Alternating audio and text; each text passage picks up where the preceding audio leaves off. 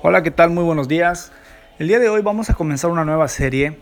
Vamos a entrar de lleno, la he titulado Elementos. Y el primer elemento que vamos a tocar el día de hoy es el elemento del cielo. ¿Por qué hablaremos del cielo? Porque hay tanta religión, hay tanta especulación, hay tantas cosas que se nos han enseñado. No todo es verdad, tampoco todo es mentira, ¿verdad? La primera cosa que te quiero decir acerca del cielo es que el cielo no es algo intangible. El cielo tampoco es algo que solo está en la mente de las personas o en el deseo de las personas de que cuando mueras vas a ir al cielo. No es algo que solo se trata de emociones o de deseos. Es una realidad, es tan real que el cielo es un país, mano. El cielo es un país y como todo país tiene un sistema de gobierno, hay, hay, hay, una estructura que gobierna, que rige a este país, tal como son los países terrenales. En el caso de México, el sistema de gobierno que México eh, tiene, como muchos otros países en el mundo, es la democracia. ¿Cuál es el sistema de gobierno del cielo? Te lo pregunto. Bien, si tú respondiste, si tú pensaste, el reino, pues acertaste. El reino es el sistema de gobierno que rige a este país en el cual Dios gobierna, Dios reina. ¿Sabes?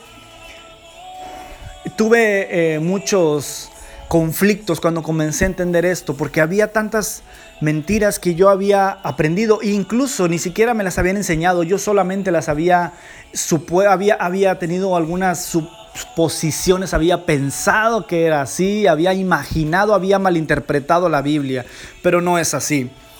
Jesús es el camino, la verdad y la vida, y nadie va al Padre si no es por Jesús. Jesús es el único recurso que tú y yo tenemos para poder acceder, ingresar y pertenecer a este reino espiritual.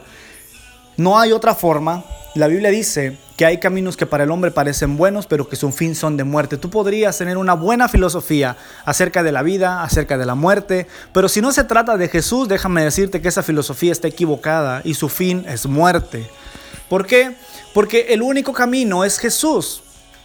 Cuando Jesús vino a la tierra, la primera predicación de Jesús fue en Mateo 4:17. Su primer palabra, son las primeras palabras después de que Jesús comienza su ministerio público. Y Jesús dice, arrepiéntanse y conviértanse porque el reino de los cielos ha llegado. Jesús nos estaba revelando cuál era su propósito en la tierra. Y el propósito en la tierra de Jesús no era otra cosa más que traer el reino.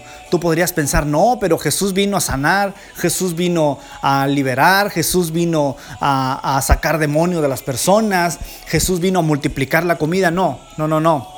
Jesús vino a traer el reino de los cielos a la tierra.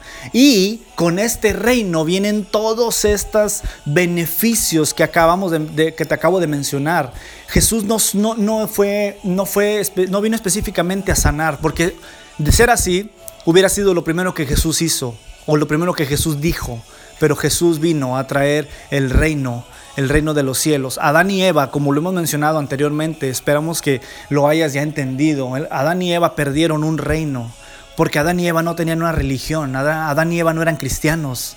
Adán y Eva perdieron el gobierno que Dios les había delegado lo extraviaron en las manos, eh, eh, se les extravió de las manos, lo soltaron, se los ganó el diablo, el diablo tomó partido de esto y empezó a hacer de las suyas. Hebreos 13:14 dice, porque no tenemos aquí ciudad permanente, mas buscamos la porvenir. Tú y yo venimos de paso en esta tierra, no somos, eh, no vamos a estar para siempre aquí.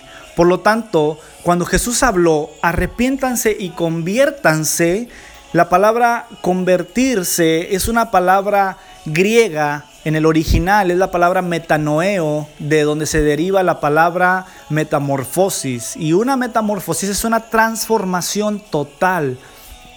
Lo que tienes que entender que Jesús nos estaba enseñando algo muy grueso, Jesús estaba enseñando algo muy profundo. Jesús estaba diciendo, cambien su manera de pensar, transformen su manera de pensar, amplíen su manera de pensar y de vivir, porque el reino de los cielos ha llegado.